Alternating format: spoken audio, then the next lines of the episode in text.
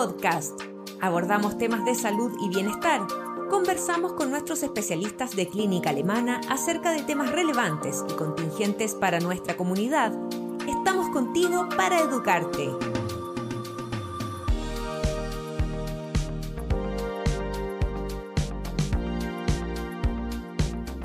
Bienvenidos a un nuevo Alemana Podcast. En esta ocasión conversaremos con la doctora Gilla Roisen, inmunóloga de Clínica Alemana, quien nos contará sobre cómo manejar la rinitis para evitar complicaciones. Bienvenida y muchas gracias por estar hoy con nosotros. Hola, muchas gracias a ustedes por la invitación.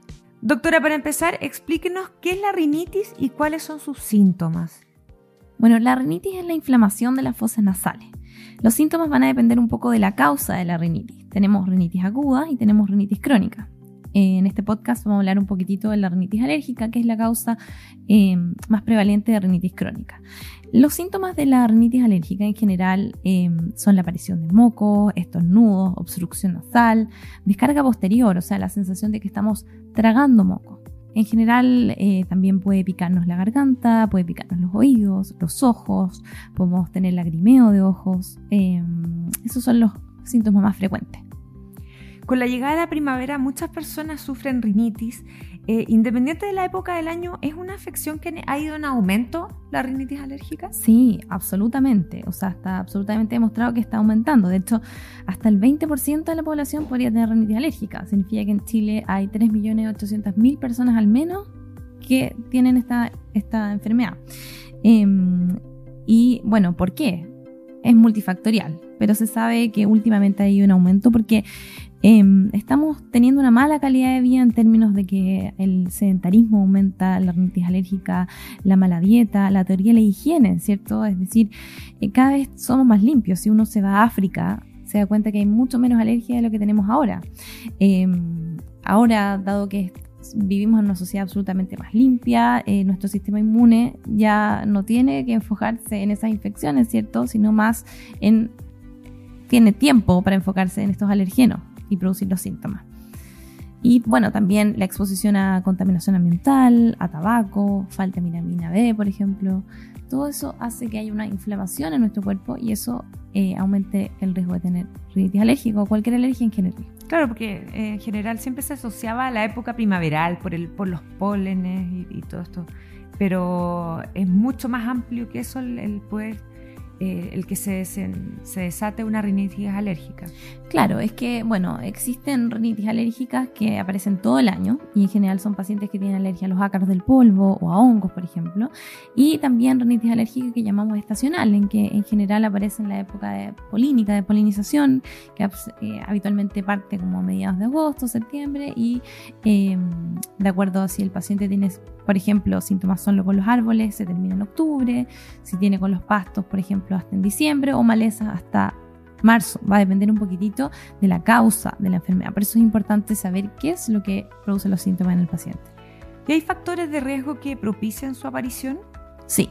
Bueno, está demostrado que una historia familiar de atopía aumenta el riesgo. O sea, si el papá o la mamá de un niño tienen rinitis alérgica, el riesgo de, de padecerla es francamente mayor.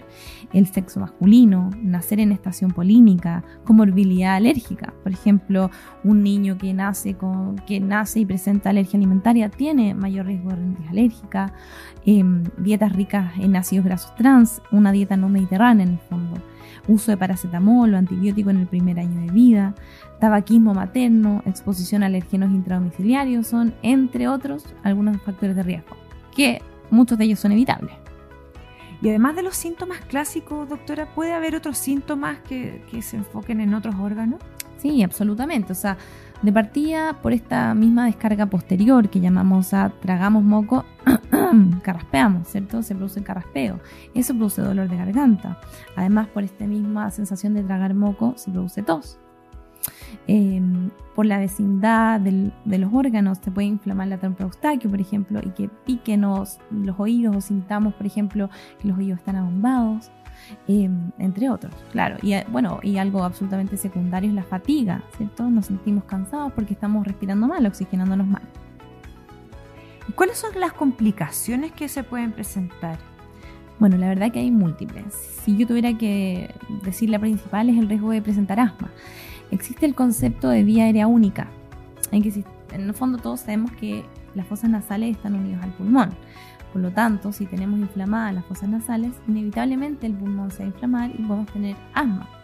Hasta el 80% de los pacientes asmáticos pueden tener rinitis alérgica. O sea, es muy importante. Otra complicación importante es la sinusitis infecciosa. La nariz, por ejemplo, eh, las fosas nasales tienen como función la regulación de temperatura, humidificación, filtración y protección a nivel local y inevitablemente si esos factores de protección fallan, va a aumentar el riesgo de sinusitis infecciosa y la sinusitis recurrente es un motivo de consulta muy frecuente para nosotros. Em, otra complicación podría ser la conjuntivitis, no solamente la conjuntivitis alérgica, que es algo que es parte cierto del cuadro, nosotros deberíamos llamar esta enfermedad en realidad rinoconjuntivitis alérgica, eh, sino también eh, conjuntivitis infecciosa, cuando a un paciente le pican los ojos, que es algo muy frecuente, también aumenta el riesgo de infección a nivel local. Irritación nasal, estos pacientes sangran más, tienen la mucosa más seca, se rascan más. Y algo también muy importante es la alteración del sueño. Cuando no podemos respirar bien, roncamos, no nos oxigenamos bien, amanecemos al otro día cansados, tenemos alteración del rendimiento en el trabajo, ¿cierto? Los niños a nivel escolar, alteraciones de la concentración, de la atención, de la memoria, incluso y sobre todo en niños, alteraciones odontológicas por mantener eh, la boca abierta, por respirar por la boca. Esas son como las complicaciones principales. Son hartas. Hartas, Sí, absolutamente. Es muy importante tratarlo. ¿Qué podemos hacer para detener los síntomas eh, o manejarlos de mejor forma y las complicaciones también de la rinitis alérgica? ¿Cómo evitamos a llegar a esas complicaciones? Bueno, lo primero que tenemos que saber es qué es lo que produce alergia. ¿Por qué? Para hacer un trabajo, un tratamiento dirigido e individualizado y también evitar aquello que nos da síntomas. ¿Cierto? Em, ¿Cómo determinamos aquello que nos da alergia con test cutáneos o con test de sangre, dependiendo del caso? Y eso debe ser interpretado por el médico tratante. Y las medidas deben estar enfocadas en aquello que le da alergia específicamente al paciente. Medidas, ya sea eh, medidas ambientales, medidas farmacológicas o inmunoterapia. ¿Y qué es la inmunoterapia? La inmunoterapia es el único tratamiento que cambia el curso de la enfermedad. Consiste en términos prácticos en inyecciones mensuales por 3 a 5 años y a partir de los 6 meses empezamos a ver que los síntomas empiezan a disminuir y así van disminuyendo a medida que pasa el tiempo. Son inyecciones que se ponen en forma subcutánea, incluso también hay sublingual que se usan especialmente para niños y lo que contienen es un una parte del alergeno que a nosotros nos da síntomas. Entonces, primero estudiamos qué es lo que nos da síntomas y luego ponemos todos los meses un poquitito de ese alergeno. ¿Para qué? Para que nuestro cuerpo se resetee o lo que nosotros llamamos se desensibilice a este alergeno y deje de producir síntomas. Doctora, entonces la inmunoterapia em, ayuda a que nuestro cuerpo se pueda defender mejor contra estos alergenos? Exactamente, hace que nos desensibilicemos, o, que, o sea que en el fondo seamos menos reactivos a este alergeno y por lo tanto tengamos menos síntomas. ¿Y en general eh, funciona para cualquier tipo de alergia, además de la rinitis? O sea, está indicada principalmente para rinitis alérgica y no para todas, para cierto tipo de pacientes que tienen alergia a algunos alergenos en particular. Por lo tanto, siempre es importante estudiarse y ir con el, con el especialista. ¿Y mm, cuál es el tratamiento de la rinitis alérgica además de la inmunoterapia o, que viene acompañado con la inmunoterapia? Bueno, existen tres pilares fundamentales. Número uno, el manejo ambiental, que va a depender de la alergia que tengamos. Por ejemplo, si tenemos alergia a los ácaros, necesitamos, por ejemplo, sacar peluches, alfombras, libros de la habitación, ventilar en forma frecuente. Otra medida ambiental, por ejemplo, si tenemos alergia a pólenes, es ventilar poco, mantener las ventanas cerradas, tanto del auto como de la casa, mantenernos alejados de aquello que nos da alergia, por ejemplo, si nos da alergia al pasto, mantenernos lejos, no expuestos y obviamente no cortarlo. Va a depender mucho de qué es lo que nos da alergia, pero las medidas ambientales son muy importantes. El segundo pilar fundamental es la farmacoterapia, o sea, los medicamentos que nos ayudan a bajar los síntomas. Existen la verdad es que muchos. Existen spray nasal, algunos con corticoides, algunos con descongestionantes, existen eh, antihistamínicos, existen antileucotrienos, eh, existen eh, medicamentos oculares, existen múltiples, pero siempre indicados por un médico.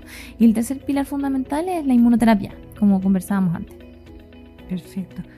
Muchas gracias, doctora, por su tiempo, por explicarnos este tema que afecta a tantas personas, ¿cierto? Sí, no, gracias a usted por la invitación. Es súper importante aclararlo porque hay muchas dudas que surgen y, y, bueno, como mensaje final, en realidad, recalcar que una persona que tiene rinitis alérgica puede tener una calidad de vida absolutamente normal y no hay que conformarse y no hay que normalizar estos síntomas. Claro, porque eh, como es algo que sufre tanta gente, probablemente es muy normalizado y no se toman las medidas para poder eh, combatirlo. Absolutamente, pero hay tratamiento, hay formas de vivir una calidad de vida absolutamente normal, así que es importante consultar. Muchas gracias, doctora, nuevamente. A usted, muchas gracias. Nosotros nos despedimos y nos encontramos en un nuevo Alemana Podcast. Síguenos en nuestras redes sociales y visita nuestro sitio web alemana.cl. Nos vemos en otro Alemana Podcast. Clínica Alemana. Si es tu salud, es la alemana.